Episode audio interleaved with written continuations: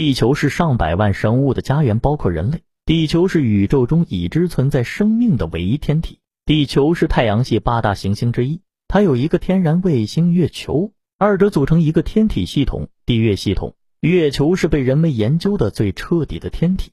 人们至今第二个亲身到过的天体就是月球。一九六九年，尼尔·阿姆斯和巴兹·奥尔德林成为最先登陆月球的人类。一九六九年九月，美国阿波罗十一号宇宙飞船返回地球。由于美国宇航员到达月球后，在那里安装了激光反射器，美国和法国科学家获得了地球与月球之间的距离为三十八万四千四百千米。美法两国科学家从地球向月球发射出短激光。由月球上的激光反射器反射回为地球上的两个天文台所接收，从而测得了地球与月球之间的精确距离。这两个天文台，一个位于法国的格拉斯市，一个位于美国的德克萨斯州。神秘的月球在许多年之前就引起了古代天文学家们的注意。早在公元前二世纪，古希腊天文学家克拉夫迪托勒梅在其这作中预测，从地球到月球的距离为三十六万七千千米。这在当时已经是相当精确了。